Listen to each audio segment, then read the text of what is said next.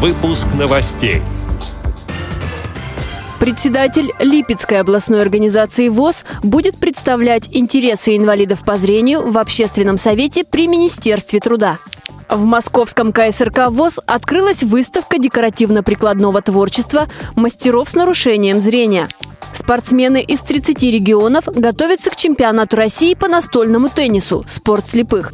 Далее об этом подробнее в студии Анастасия Худякова. Здравствуйте!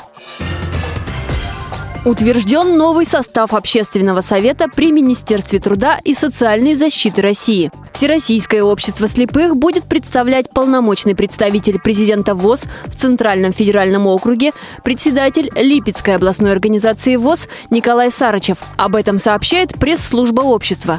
Среди основных направлений Общественного совета – работа над проектами официальных документов, участие в мониторинге качества оказания государственных услуг и оценки эффективности государственных закупок. Первое заседание Совета нового созыва проведут уже в этом месяце.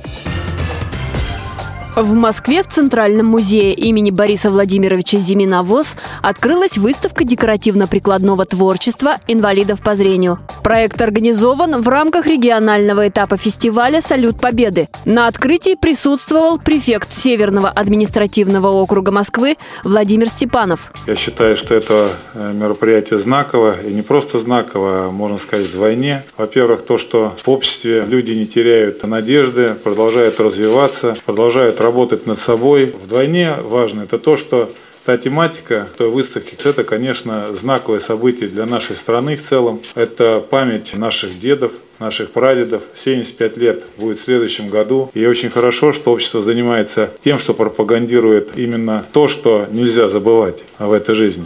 На выставке представлено около 200 работ в техниках бисероплетения, макраме, вязания, алмазная мозаика и других. Их своими руками выполнили 42 мастера. Все они представители Московской городской организации ВОЗ. Председатель Александр Машковский рассказал о подготовке к масштабному всероссийскому фестивалю «Салют Победы». В Московской городской организации в этом году прошел первый тур смотра художественной самодеятельности, посвященный событиям следующего года. Это 75 лет Великой Победы и 95-летие создания Всероссийского общества слепых и Московской городской организации. Параллельно мы провели конкурс и отобрали свыше 200 работ для организации сегодняшней выставки.